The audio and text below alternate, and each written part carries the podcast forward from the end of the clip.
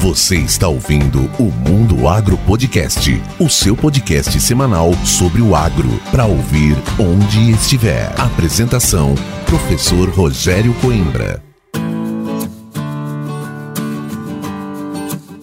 Olá, tudo bem? No episódio 139, eu comecei falando da indicação do Mundo Agro Podcast ao prêmio dos mais admirados da imprensa do agronegócio de 2022. Pois é, eu e o Tiago Augusto, nosso editor, fomos ao evento e, para nossa surpresa, o Mundo Agro Podcast foi o vencedor na categoria Podcasts. É isso mesmo, primeiro lugar entre os podcasts do agro do Brasil nessa votação. E é claro, graças a você, que é ouvinte e votou no Mundo Agro Podcast. E foi uma grande emoção, que quase não me deixou falar quando recebi o microfone na mão. Ainda mais ao lado de grandes nomes do jornalismo e da imprensa do agro desse Brasil. Isso nos deixa muito, mas muito felizes e nos dá uma injeção de energia para seguir em frente e fazer semanalmente um Mundo Agro Podcast cada vez melhor para você. Afinal, esse podcast é mesmo feito para você. E se você quiser saber mais como foi esse evento de premiação, basta acessar o link no canal do YouTube do Portal dos Jornalistas. E em nome de toda a equipe do Mundo Agro Podcast, o meu, o nosso muito obrigado.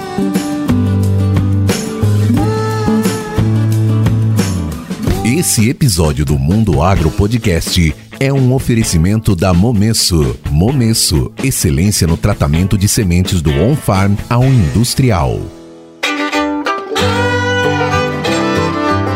Começa agora mais um episódio do Mundo Agro Podcast, o seu podcast semanal sobre o agro para ouvir onde estiver e quando quiser. Nesse episódio, eu, professor Rogério Coimbra, continuo os episódios que falam sobre a história da soja e, é claro, da produção de sementes de qualidade no Brasil. E para falar sobre controle de qualidade e um dos principais testes que permitem esse controle na produção de sementes de soja, eu converso com meu grande amigo e sementeiro, o pesquisador da Embrapa Soja, Dr. José de Barros França Neto. Com mais de 40 anos de experiência no controle de qualidade, na produção e na pesquisa com sementes, o Dr. França Neto é referência no Brasil e no mundo. Eu não preciso nem dizer que esse papo está imperdível. O Dr. França nos conta como começou a sua trajetória na área de sementes e descreve como foi o encontro com o criador do teste de tetrazóleo. Mas eu não vou dar spoiler não, vou deixar você aproveitar esse bate-papo para lá de informativo e com muitas histórias legais. Então vamos logo chamar o Dr. França Neto e conhecer esse trabalho muito bacana.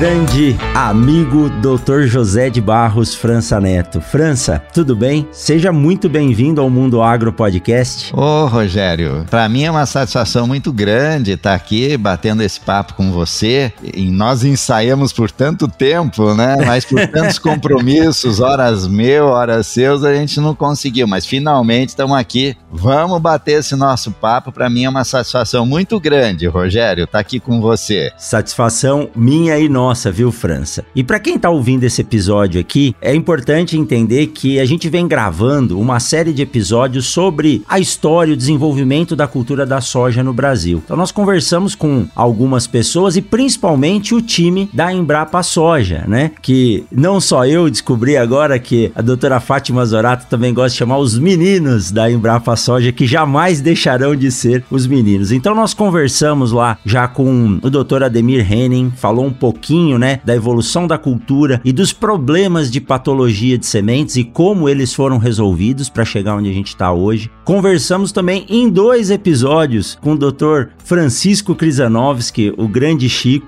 que falou sobre o desenvolvimento de equipamentos, né? Como que a cultura se desenvolveu e como que o beneficiamento de sementes ajudou nisso. E hoje, o grande professor, doutor, pesquisador essa simpatia de pessoa que é o França. E a intenção hoje é que ele conte um pouquinho da sua história ligada à semente de forma bem, bem rápida, porque eu sei que é, é uma história bacana e longa, mas focar aqui nos testes de vigor principalmente naquilo que ele é expert, que é o teste de tetrazóleo. Como que o teste de tetrazóleo, o controle de qualidade, ajudou ao Brasil chegar no patamar de qualidade de sementes que tem hoje e na produção que ele também tem hoje, e isso passa pela mão desses meninos da Embrapa aí que contribuíram muito porque a gente tem de, de desenvolvimento de tecnologia hoje ligada à qualidade de sementes. Então, França, sem muita delonga, né? Nos conte um pouco da sua história ligada à qualidade de sementes. Como que é que essa mosquinha aí do sementecocos te picou e você acabou, né, dedicando a sua carreira ao desenvolvimento da semente e principalmente do controle de qualidade nas sementes de soja. Rogério, tô rindo aqui. Como é que é essa espécie aí desse inseto?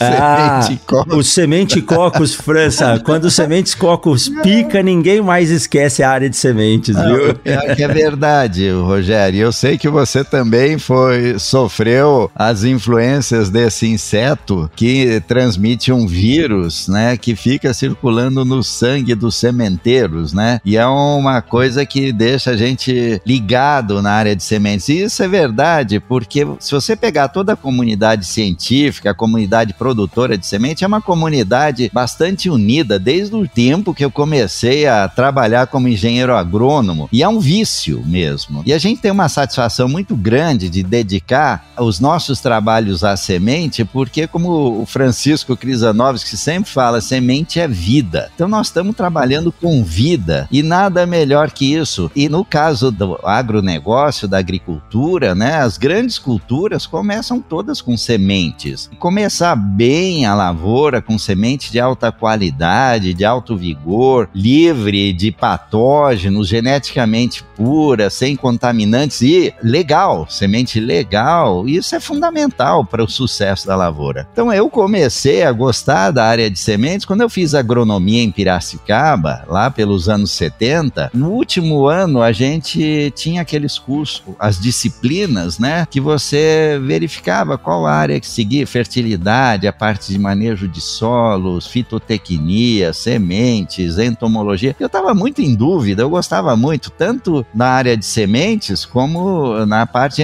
entomologia. Mas depois, quando eu fiz alguns cursos lá na área de sementes, eu sempre menciono, né, o professor Júlio Marcos Filho, o Silvio Maurecícero, Francisco Ferraz de Toledo, eu vi que ali que eu fui picado por esse inseto. E desde então eu me formei e comecei a me dedicar a essa área. De início, aquela época, eu formei em 75, né? A Embrapa foi formada em 73, né? A Embrapa Soja foi formada em 75 também, no mesmo ano que eu me formei. E ali eu lembro que tinha muita influência do Agiplan, que era o apoio governamental de implantação do Plano Alcem, Plano Nacional de Sementes. E era uma coisa muito dinâmica. Era um convênio do Ministério da Agricultura com o governo americano, com o USAID, e ali muita gente foi treinada desde aquela época a nível de mestrado ou fazendo cursos de especialização. Então tudo isso era uma coisa muito dinâmica e eu tinha vontade. Pessoal saindo para mestrado, para doutorado.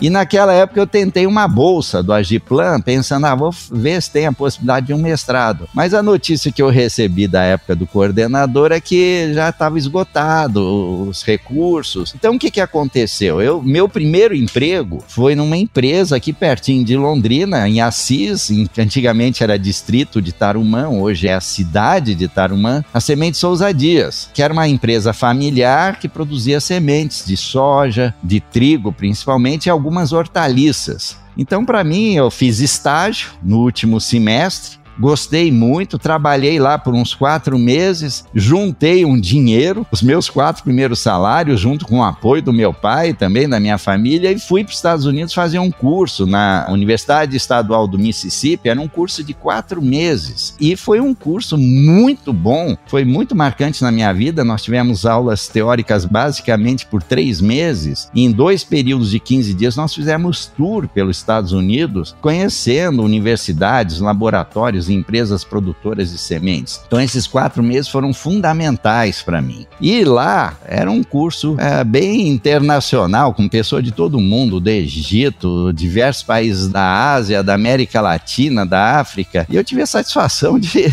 ser premiado como primeiro aluno daquele grupo, porque tinha provas, avaliações. E o Dr. Bunch, ele era o coordenador dos programas internacionais e tinha tudo a ver com esse programa do USAID e o Ministério da Agricultura. Ele chegou para mim e falou: Olha, ainda tem, raspando o tacho aqui, dinheiro para mais uma bolsa. Você quer se candidatar para mestrado? Olha aí. Nossa, era o que eu sonhava. E com isso eu consegui essa bolsa, né? E voltei para o Brasil, oficializei toda a papelada, etc. E comecei o meu mestrado. E fiquei no Mississippi por dois anos. Naquela época, era a meca da tecnologia de sementes, da ciência em sementes no mundo. Tinham oito professores com nível de PhD, cada um na sua especialidade. Então eu lembro, eu como um garoto recém-formado, fazendo o meu mestrado com aqueles professores que eram feras, não só os professores, como colegas, né? Eu estava fazendo mestrado, então convivi com gente do mundo todo. E um dos das feras que eu conheci lá, que eu divi, comecei a dividir o, o meu escritório, foi o Francisco Krizanovski, que na época estava fazendo doutorado e eu fazendo mestrado. E o Francisco já era uma pessoa de renome, então para mim compartilhar aquele ambiente de estudo, de amizade com feras como o Francisco e entre eles outras pessoas, Ademir Henning estava fazendo mestrado e o Agiplan naquela época, eu acho que tinha uns 10 brasileiros fazendo mestrado. Então para mim é ali que eu fui picado e eu comecei a me dedicar para a área de sementes. Terminando o mestrado, voltei para o Brasil e coincidentemente eu fiquei procurando emprego, eu estava desempregado, abri uma vaga aqui na Embrapa Soja. E eu me candidatei e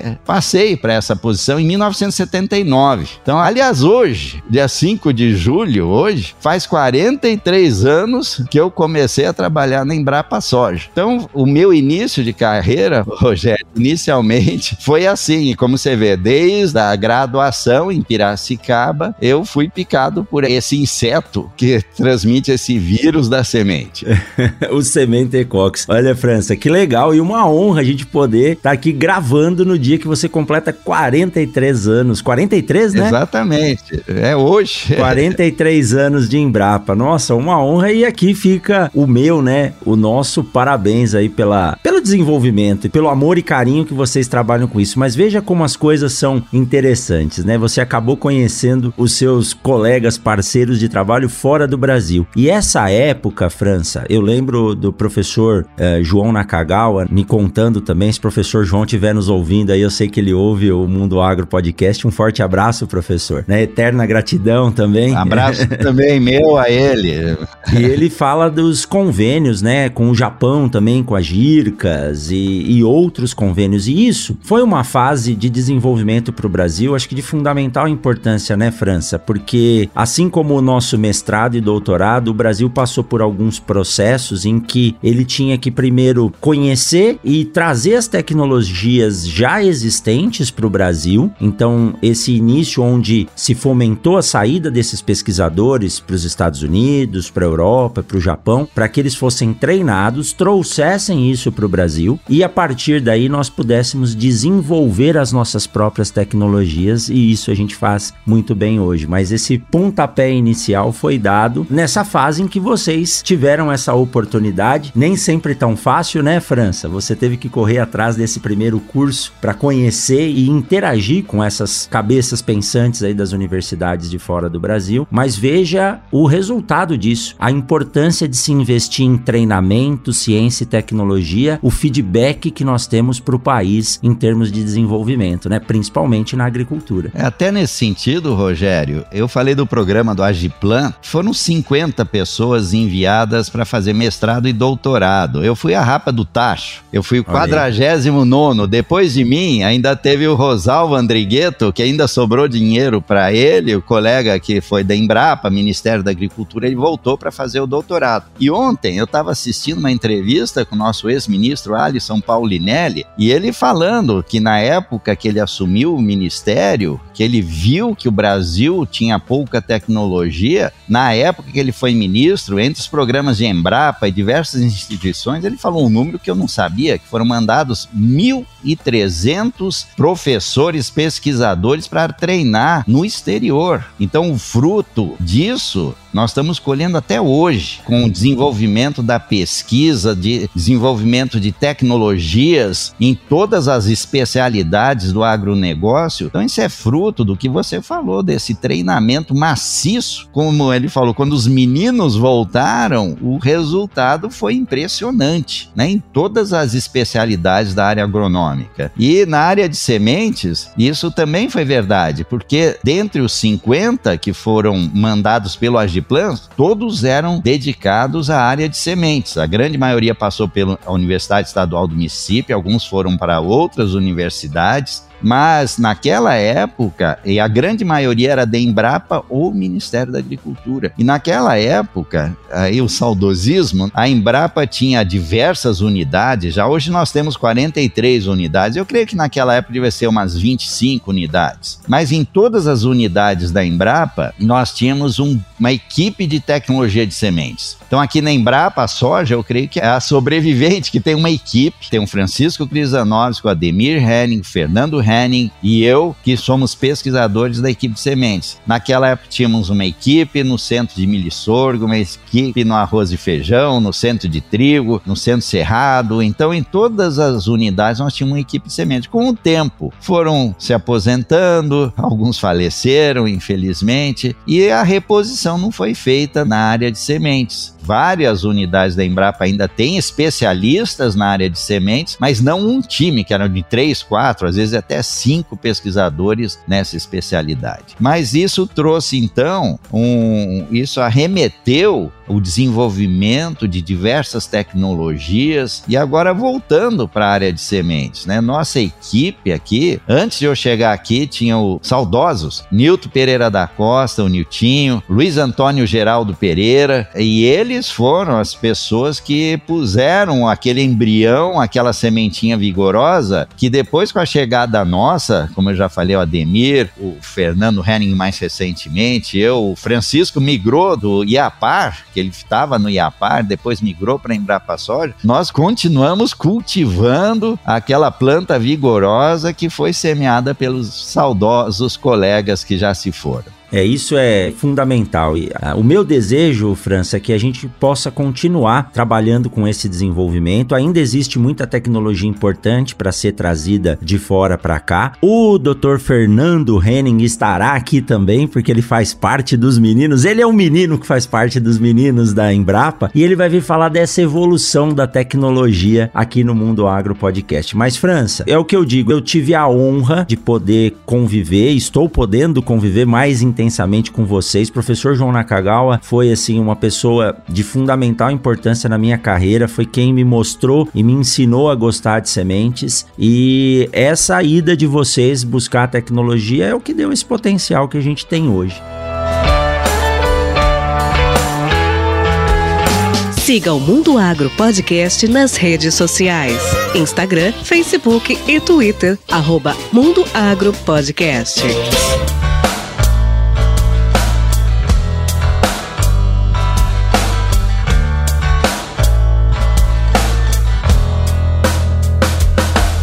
E por falar em desenvolvimento, potencial, tecnologia, você, França, é especialista e juntamente aí com o time da Embrapa e outras pessoas fundamentais também, tem o professor Júlio Marcos Filho da Exalc, próprio professor João Nakagawa, Nelson Moreira de Carvalho, o time lá do Sul da UFPEL, vocês desenvolveram é, uma série de processos e uma série de testes que tem o objetivo de aferir a qualidade da semente. Né? Se a gente for pensar na evolução, a primeira etapa foi transformar aquilo que simplesmente era grão replantado em algo que tem o objetivo ou que tem a finalidade de ser usado para fins de semeadura, uma semente. Depois que se passou a produzir a semente, a manutenção dela em climas tropicais, principalmente sementes que têm muito óleo ou aquelas que têm os cotilédones que são vivos, armazenadas por um longo período de tempo, a gente precisa entender o que está acontecendo com a fisiologia, com o metabolismo daquela semente, para que ela possa durar seis, oito meses armazenados, ainda depois dar origem a uma planta vigorosa produtiva. Como é que foi a evolução desse processo e como que você chegou assim nesse gosto, nessa necessidade de trabalhar com um teste fantástico que é o teste de tetrazóleo e trazer a fineza, assim, né, a precisão que o teste de tetrazóleo tem hoje, principalmente aí para soja no Brasil? Olha,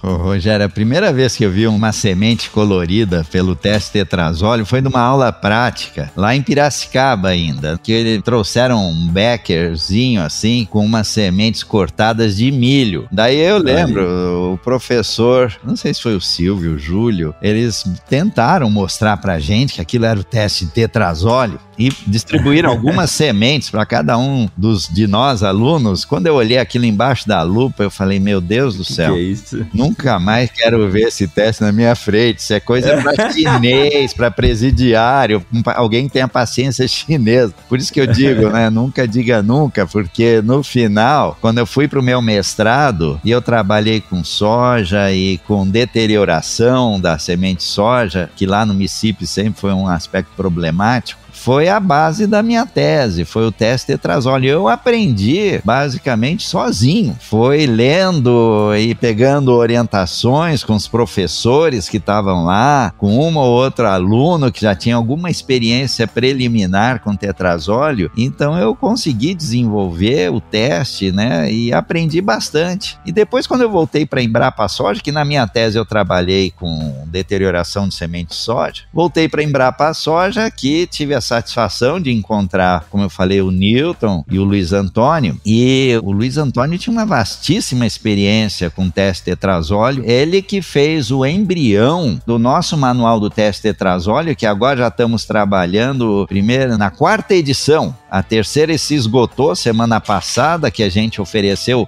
uma edição, a 72 segunda edição dos nossos famosos cursos de tetrazóleo e patologia de sementes. Mais de 2.300 pessoas já passaram aqui pela Embrapa Soja desde 1984, quando foi o primeiro treinamento. E daí nós começamos. O Luiz Antônio fez o embrião com desenhos dele, de todos os esquemas, e nós fizemos. Então, a primeira edição do nosso manual foi uma edição mais curta, em 1981, depois migramos para 1984, já com esquemas e desenhos. Depois fizemos, agora talvez eu vá errar os anos, né? Que foram tantas, mas fizemos, em, não, eu falei 85, 84, não, foi 85. Depois, em 98, foi o ano que eu comecei a participar do comitê do teste tetrazóleo na ISTA. Nós lançamos uma nova edição desse nosso manual, a terceira edição, já em três línguas, em inglês, espanhol e português. E 2018 foi a outra edição que está esgotada e eu e o Francisco Crisanovski e o Fernando Henning estamos trabalhando já na nova edição. E assim foi, com esquemas, eu acho que a base do nosso trabalho, como eu falo, o teste de tetrazóleo eu considero, tem centenas de professores, pesquisadores, se você pegar o histórico, é muito interessante. Inclusive no nosso manual de teste tetrazóleo e também no manual de vigor da Abrates, que foi lançado em 2020, o Vigor em Sementes, Conceitos e Testes, ali tem um capítulo que é sobre os princípios e o histórico do teste tetrazóleo. Então tá bem interessante, mas eu costumo dizer que o teste tetrazóleo teve dois pais. O professor Lacon, que era um grego radicado na Alemanha, que nos anos 40 e anos 50 ele fez um trabalho fenomenal da estrutura, ele chamava de teste topográfico do tetrazóleo, inclusive foi ele que selecionou o sal de tetrazóleo que a gente utiliza até hoje que antes trabalhava-se com sais de telúrio e selênio, que eram substâncias extremamente perigosas para quem manuseava. Ele que selecionou o sal de tetrazóleo hoje, né, que nós utilizamos até hoje. E o professor Robert Moore, mais tarde, no final dos anos 50, nos 60, nos 70, que ele publicou mais de 230 artigos do teste tetrazóleo. E eu tive a satisfação de conhecê-lo, ele era amigo do Dr. West, Shirley West foi meu orientador de doutorado e um belo dia eu estava fazendo tetrazóleo durante meu doutorado lá na Universidade da Flórida e chega o Dr. West com uma pessoa e eu, ah, tudo bem, né? Ah, de repente ele me apresenta, o Dr. Robert Moore. Eu, hã? o pai do tetrazóide. E nós pegamos uma. Um, foi um contato, uma amizade que surgiu de imediato. E ele foi tão atencioso comigo que um, uns 10 dias depois eu recebo um pacote no correio. Ele me mandou a cópia de todos os 230 trabalhos que ele publicou na vida. Eu tenho isso aqui guardado comigo como uma relíquia histórica. E ele foi o primeiro, então, a começar a falar que o TST-trazóleo foi desenvolvido para determinar a viabilidade, né, que é a germinação potencial. E ele foi o primeiro que começou a adotar conceitos de níveis de vigor. Ele trabalhou com diversas espécies. No caso da soja, que ele já trabalhava, ele que classificou em oito classes, como nós utilizamos até hoje. Nós só aperfeiçoamos, ilustramos, e essas classes são as mais utilizadas até hoje. Então, com base nesses trabalhos, e aqui no Brasil, a semente disso tudo foi Luiz Antônio Geraldo Pereira, e depois a nossa equipe continuou e continua. Você vê, já vamos para a quarta edição do nosso manual e sempre aperfeiçoando o teste. É um teste subjetivo, como todos sabem, muita gente gosta, quem não conhece critica muito pela subjetividade, mas com a quantidade de ilustrações, esquemas, que são mais de 230 esquemas coloridos que a gente tem no nosso manual, isso facilita a pessoa que tem vontade de fazer o teste, que esteja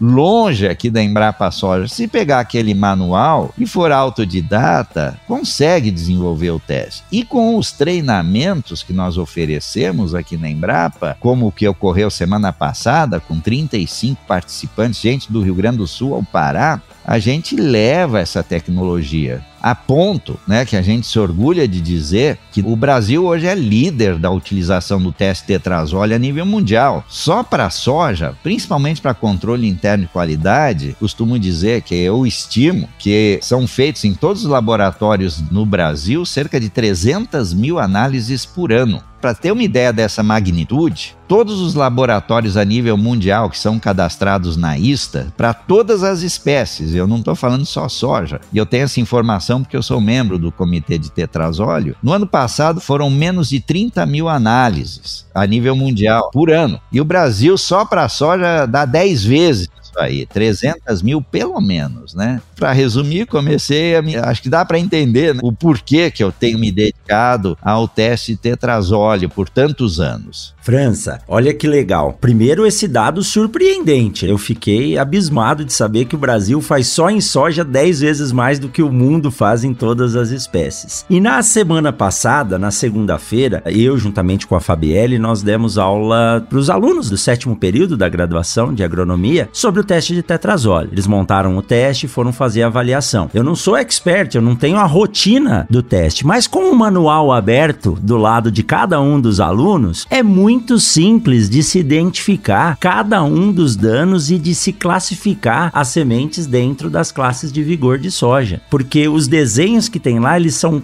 tão fidedignos ao que ocorre. Eu até tirei uma foto de um dano lá, um dano que é, é uma classificação, podemos dizer nova, que é o 3R, e estava perfeito. Eu, muito esperto, né, como professor, eu peguei um material que não era semente propriamente dita, mas era um material que eu debulhei nessa safra uh, no saco, batendo no chão, porque eu precisava fazer a produtividade. Era um material fresco, entre aspas, e é lógico que teria muito dano mecânico bom para ser avaliado. E utilizando o manual e o informativo da Embrapa, fica muito simples de se classificar e de se entender o que está acontecendo. Então, é um trabalho que vocês tiveram ao longo de todos esses anos para munir esse material com quantas imagens, quantos esquemas, França, você falou? Ah, são mais mais de 230 200. esquemas e fotos. Então, isso torna, assim, extremamente simples. E olha aí a importância do treinamento. Se existem pessoas aí do sul do país ao norte fazendo esse teste, muitos deles com certeza passaram pelo Diacon de vocês, né? Pelo diagnóstico completo aí das sementes e da cultura da soja. Então, isso é algo que está ajudando o Brasil ter esses padrões de qualidade que vocês sabem muito bem, que vocês fizeram e fazem um trabalho, né? Que é o Quali Soja, que vocês avaliam aí a qualidade das sementes de soja no Brasil inteiro. E aí agora eu vou puxar a brasa para debaixo da minha sardinha. A semente do Mato Grosso, vocês dizem que é uma das melhores melhores do Brasil, né, França? Então, nós fizemos esse levantamento por quatro anos, né? E a gente avaliou tanto qualidade de sementes como qualidade de grãos. Mas eu vou focar principalmente qualidade de sementes. E foram quatro anos, cerca de 600 e poucas amostras por ano. No final deu 2.400, 2.500 amostras nos período de quatro anos, e a gente avaliava tudo: germinação, viabilidade, vigor, dano mecânico, percevejo, umidade, semente esverdeada, todos esses problemas. E o que a gente concluiu é que os estados brasileiros que estão na região mais crítica de produção, vamos citar Mato Grosso, Bahia, Goiás, como exemplo, que está nos Cerrados Brasileiros, região tropical, se não forem utilizadas tecnologias específicas de produção de sementes de alta qualidade, de soja, né, especificamente, não vai ter um grão que germina. Então, tem que investir tecnologia de campo, desde a instalação, controle de doenças, controle de insetos, principalmente percevejo, manejo da colheita bem feita, que inclusive nesse levantamento a gente confirmou que o dano que mais afeta a qualidade da semente soja chama-se dano mecânico e na colheita. E depois, tudo aquilo na recepção do material úmido, a secagem desse material, o beneficiamento, classificação por tamanho, colocar na embalagem, tratar ou não a semente com fungicida, colocar no armazém, e a grande maioria dos produtores hoje, quando investem em armazém, são armazéns climatizados que preservam a qualidade da semente. Então você vê, aí eu citei algumas tecnologias que custam caro. Então isso resulta na produção de semente de alta qualidade. E se não investir isso, você não vai ter semente de qualidade. Um outro aspecto interessante, se você pegar a semente, vamos comparar Mato Grosso com Rio Grande do Sul. Rio Grande do Sul está num clima subtropical, quase temperado, as condições climáticas são extremamente favoráveis. Santa Catarina e Rio Grande do Sul, a produção de semente alta qualidade. Então vamos dizer, entre aspas, nessas regiões é mais fácil produzir semente de alta qualidade. Isso se o clima não atrapalha, como nos últimos anos. O último ano foi muito marcante a seca. Então deu perda de produtividade, a produção de sementes verdeada, isso tudo é o clima, né? Porque todo ano acontece. Mas comparando então Mato Grosso com Rio Grande do Sul, Santa Catarina, é aquilo que eu falei. Se você não investir nessas tecnologias, nessa região tropical, você não produz semente de qualidade. Um aspecto que eu quero mencionar que é muito importante, a tropicalização da soja que a soja veio da China, um país de clima temperado, gosta de temperaturas amenas, sem chuva na pré-colheita, e essa não é a nossa realidade do Brasil tropical. Então, o trabalho pioneiro aqui da Embrapa Soja, de tropicalizar a soja, e eu digo, sem falsa modéstia, e isso não é só trabalho da Embrapa Soja, é trabalho de N instituições que trabalharam e concentraram seus esforços em desenvolver tecnologias específicas para a produção de semente de alta qualidade associadas com a análise da qualidade de sementes, envolvendo teste tetrazóleo diversos testes de vigor. Não fossem essas tecnologias, com certeza eu digo que a, a nossa soja não seria a realidade que é hoje, que eu digo que é o carro-chefe do agronegócio brasileiro. Então, isso é fruto de centenas de professores, pesquisadores, pessoas envolvidas no setor privado também, que desenvolveram tecnologias e aplicam essas tecnologias nos seus sistemas de produção.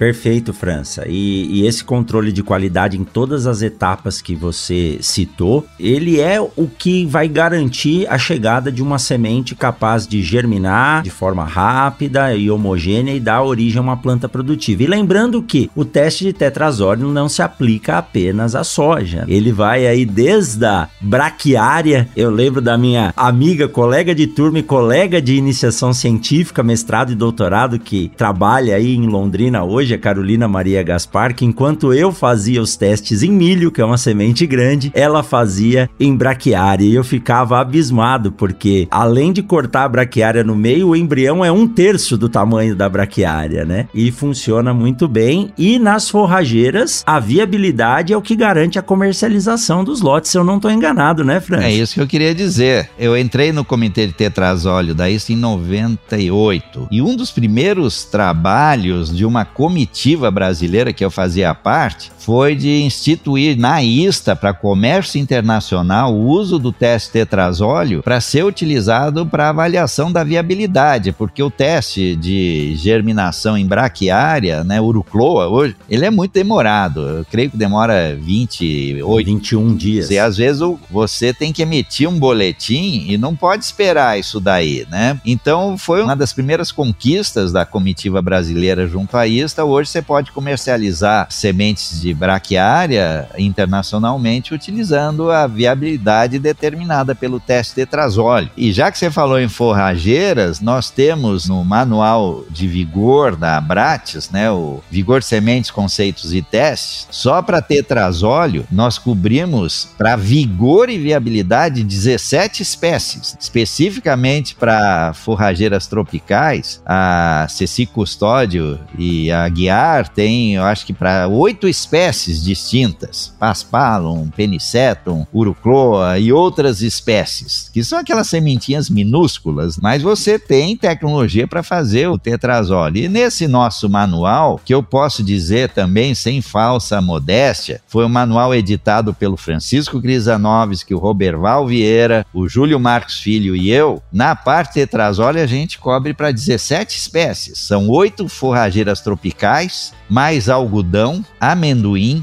feijão, girassol, milho, soja, solanáceas, especificamente para tomate e pimentão, e para trigo. Então não existe uma publicação no mundo tão completa, com diversos testes de vigor, eu estou focando aqui em tetrazóleo, com tanto detalhe, com tantas ilustrações e com tantas fotografias que facilitam, como você mencionou, quem quiser pegar esse manual e não souber basicamente muita coisa sobre o teste para essas espécies, lendo esse manual e com as ilustrações e orientações, ele vai poder fazer o teste de tetrazóleo não só para determinar viabilidade, mas também o vigor e, além disso, para quase todas essas espécies, fazer o diagnóstico da qualidade. Se um lote estiver ruim, vai poder dizer se está ruim porque foi dano mecânico, foi uma chuva na pré-colheita, foi um percevejo mal controlado, foi um problema de secagem. Então, esse diagnóstico é uma grande grande ferramenta que é dada pelo teste de tetrazóleo. França, se você me permite fazer um comparativo, eu tive a honra de conversar com a doutora Ieda Mendes, eh, da Embrapa, que trabalha desenvolveu aí junto com a equipe da Embrapa o BioS, que é um diagnóstico dos solos brasileiros e ele conta um pouco do histórico dos solos. E o teste de tetrazóleo, ele faz isso para a semente. A partir do momento que a gente abre uma semente e começa a ver o tipo de dano ou como ela está, nós temos uma noção de qual foi o comportamento dessa semente e o que ela sofreu no campo. Então, o diagnóstico através do tetrazóleo, com o padrão que ele foi desenvolvido está hoje, ele nos conta a história daquela semente e nos conta a história do lote que está sendo colhido. Então, no sistema produtivo, o teste de tetrazóleo, desde as análises de pré-colheita até as análises de entrega, e olha só, França, eu estava no Paraguai, no nosso vizinho, até comentei com você, né? E eles têm lá o processo de produção deles, a semente fica armazenada por um curto período de tempo, porque eles produzem a semente de soja na segunda safra. E os produtores aos quais eu estava conversando citaram que uh, um fornecedor de sementes ele continua fazendo os testes de tetrazóleo mesmo após a entrega do lote. E num caso específico, esse fornecedor de sementes pediu para trocar um lote um pouco antes de semear. E o produtor não queria trocar. Ele falou: "Olha, mas a gente precisa trocar o seu lote porque mesmo depois de entregue nós continuamos fazendo o teste teste tetrazóleo e a queda da qualidade desses últimos dias foi muito grande. Então nós precisamos trocar o lote. Então veja só, França, o trabalho que vocês aprimoraram e desenvolveram para o Brasil, ele pega todo o processo de produção, desde o momento que a semente se transformou em semente lá no campo, até depois a semente ser entregue ao produtor rural, que é o consumidor final. Então eu acho que eu ia fazer essa pergunta para você, mas eu estou aqui respondendo ela, né? O impacto do teste de de tetrazóleo na produção de sementes no Brasil, principalmente a semente de soja, é imenso. Olha, Rogério, foi ótimo que você falou isso daí, porque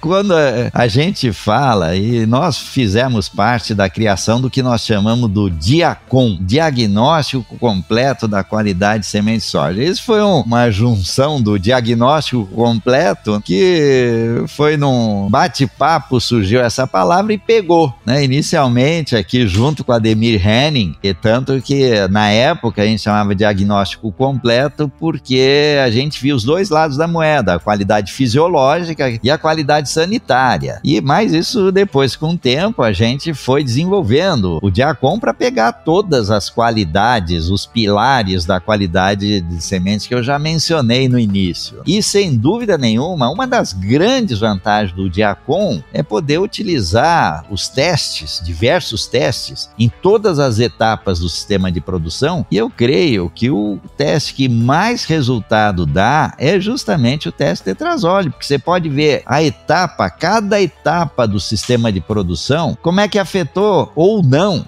a qualidade da semente, principalmente pelo teste de tetrazóleo, desde a pré-colheita, que a gente recomenda, eu lembro a primeira vez que a gente recomendou tetrazóleo em pré-colheita, Rogério, foi numa reunião em Cuiabá, 1981, uma reunião coordenada pelo Hortêncio Paro, que ele tinha muito interesse de produzir semente, ele convidou umas 30, 40 pessoas, pesquisadores da Embrapa, Ministério, universidades e inclusive da Universidade Federal Mato Grosso, estava a professora Cristina Albuquerque. Maria Cristina. E eu tenho esse manual que eu considero uma peça histórica, que foi o primeiro manual de recomendações, tecnologias para a produção de sementes de soja feito no Brasil. E uma das sugestões nossas foi incluir o teste tetrazole em pré-colheita, já em 1981. E isso, sem dúvida nenhuma, um exemplo simples, né? Você vai passar por um elevador, que você está em dúvida se ele está bem ajustado ou não, coleta a amostra antes, coleta depois e vê, você verifica se o elevador está bem ajustado, está aumentando ou não o dano mecânico. Então, em cada, todas as etapas do sistema de produção, desde pré-colheita, colheita, que é o, o grande estrangulador do processo de produção de semente de soja, é o dano mecânico. Como é que está ajustada aquela colhedora, além dos testes de hipoclorito, do copinho medidor, da bandinha de sementes partidas, o teste tetrazole, a grande vantagem é que ele detecta os dois principais tipos de dano: dano mecânico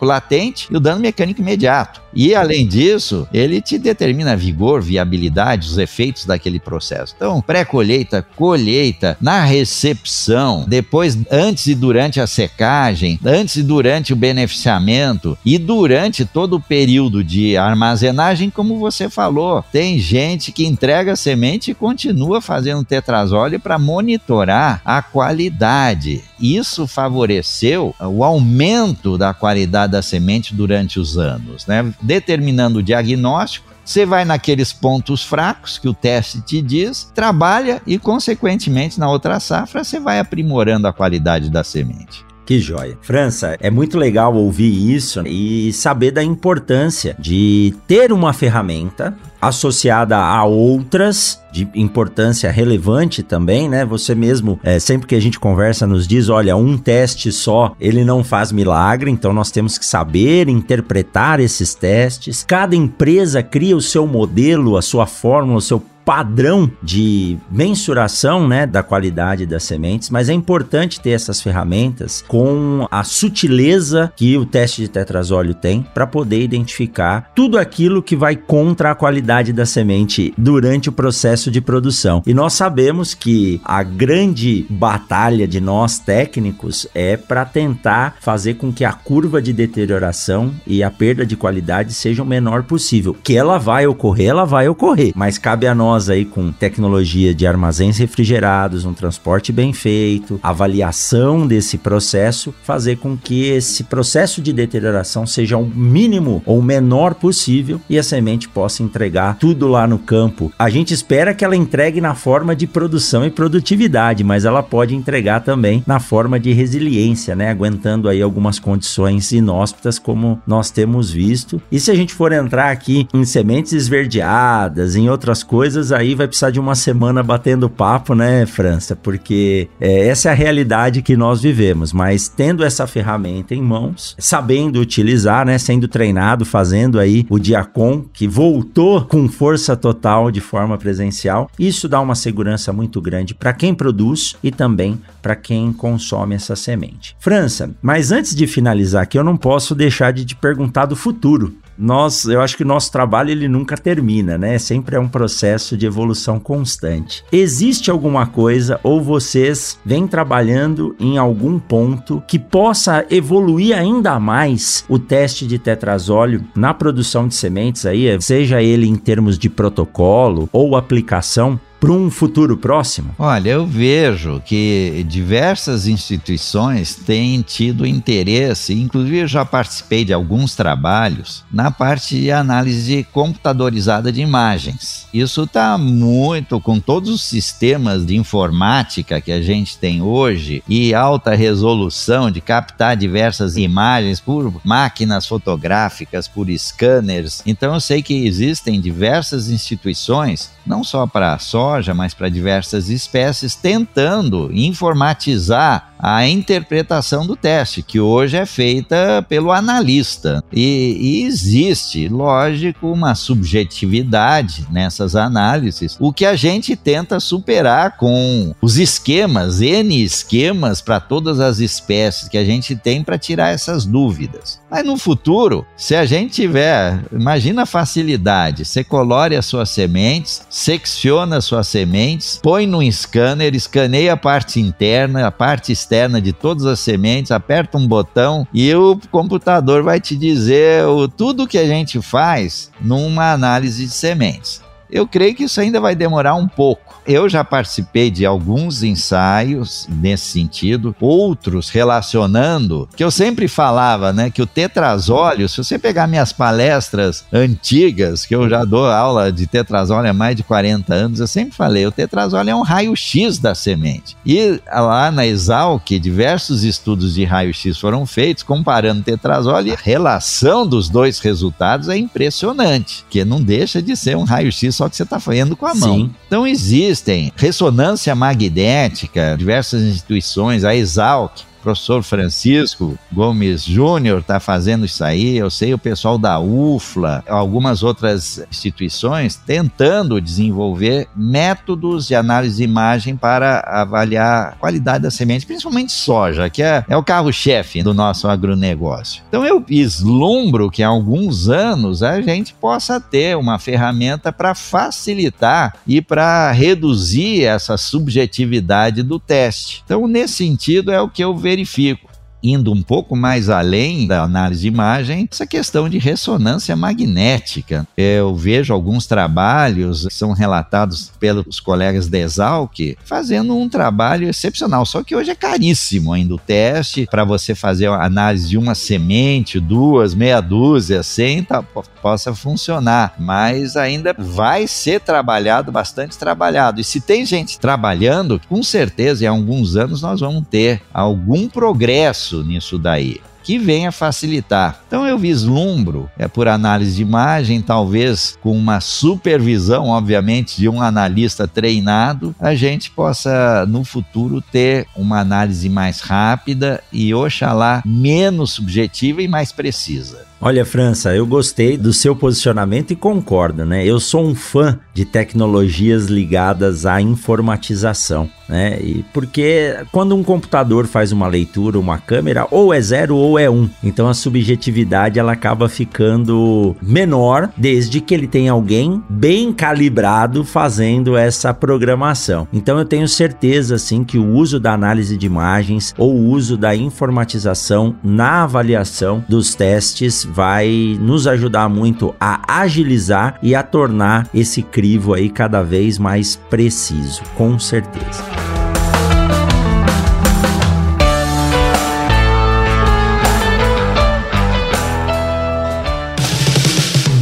O Mundo Agro Podcast faz parte da Rede Agrocast, a primeira e maior rede de podcasts do agro do Brasil. Acesse www.redeagrocast.com.br.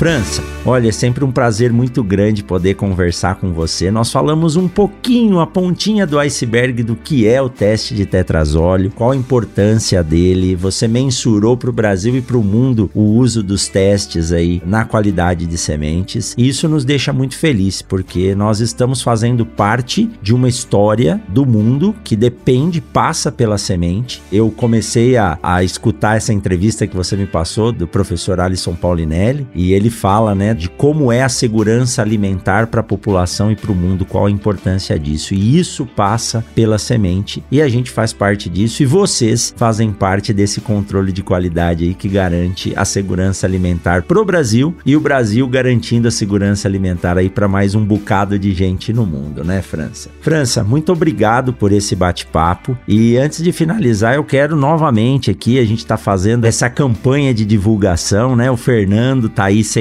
trabalhando bem pelo Congresso de Sementes. Fale um pouquinho sobre esse congresso que está por chegar. Nós estamos já em nove aqui de Sinop para participar do Congresso de Sementes e também, eu sei que finalizou uma edição agora do Diacon. Qual a perspectiva dos próximos cursos aí da Embrapa Soja? Ó, oh, Rogério, ótimo, bem lembrado. Já estava aqui esquematizado para eu fazer a propaganda, né, do 21 é, tá primeiro Congresso Brasileiro de Sementes, promovido pela Abrates. O primeiro foi em 1979, então nós já vamos para a 21 primeira edição, que foi adiada duas vezes por causa da nossa pandemia, com o tema Semente Propulsora do Agronegócio. Ele vai ocorrer na Expo Unimed em Curitiba, Paraná, no período de 12 a 15 de setembro próximo. Então a programação tá super dinâmica, eclética, envolvendo não apenas grandes culturas, sementes florestais, sementes forrageiras, patologia de sementes, então, o Francisco Crisanovski, que é atual presidente da Abrates, e o Fernando Henning, que ele é o vice-presidente da Abrates e o presidente do Congresso, junto com toda a diretoria da Abrates, estão preparando uma programação muito eclética, dinâmica, que vai atrair os interesses de todos os setores sementeiros no Brasil. Então, estão todos convidados de 12 a 15 de setembro na Expo Unimed Curitiba para o 21º Congresso Brasileiro de Sementes. Vai ser um prazer eu quero estar lá e vai ser um prazer encontrar eh, e reencontrar diversos amigos sementeiros que foram picadas por essa espécie de mosca vespa que você fala. Pelo sementecocos. Depois eh, você me passa a classificação dela direitinho para eu anotar aqui, tá, Rogério? Mas eu gostei. Mas muito obrigado pela oportunidade. Uh, esse bate-papo, eu achei que a gente não ia ter assunto, mas se quiser quisesse, a gente poderia continuar por mais tempo. Rogério, muito obrigado, parabenizo a você, toda a equipe do Mundo Agro Podcast, pelo seu brilhante trabalho que você está fazendo há anos. E para nós aqui da Embrapa Soja, que já está trazendo basicamente todo o nosso grupo, e também posso dizer em nome da Abrates, é uma satisfação muito grande poder participar com você e divulgar um pouco da nossa experiência e do nosso trabalho. E estamos sempre às ordens, às suas ordens, de todos que estão ouvindo aqui na Embrapa Soja e na Abrates. Estamos sempre à disposição de todos. Muito obrigado, Rogério. Obrigado, França. É um prazer enorme poder contar com vocês. A Embrapa é uma grande parceira do Mundo Agro Podcast. O terceiro episódio foi gravado dentro do auditório da Embrapa aqui em Sinop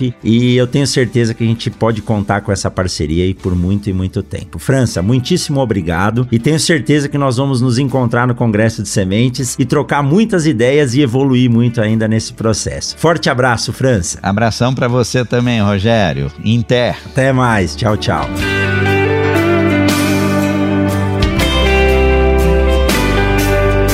Você acabou de ouvir o Mundo Agro Podcast, o podcast semanal sobre o agro disponível na sua plataforma de áudio preferida. Siga o Mundo Agro Podcast no Spotify ou na Amazon, assine no Apple Podcast e se inscreva no Castbox ou no Google Podcast. E favorite no Deezer, assim você receberá uma notificação a cada novo episódio publicado. Eu sou o professor Rogério Coimbra e encontro você na semana que vem em mais um episódio do Mundo Agro Podcast.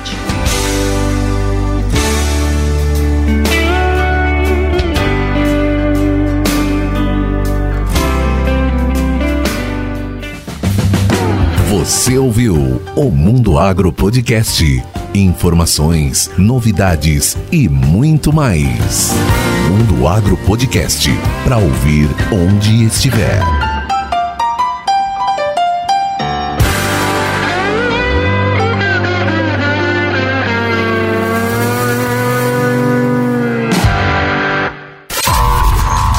Este podcast foi editado por Radiofone Club.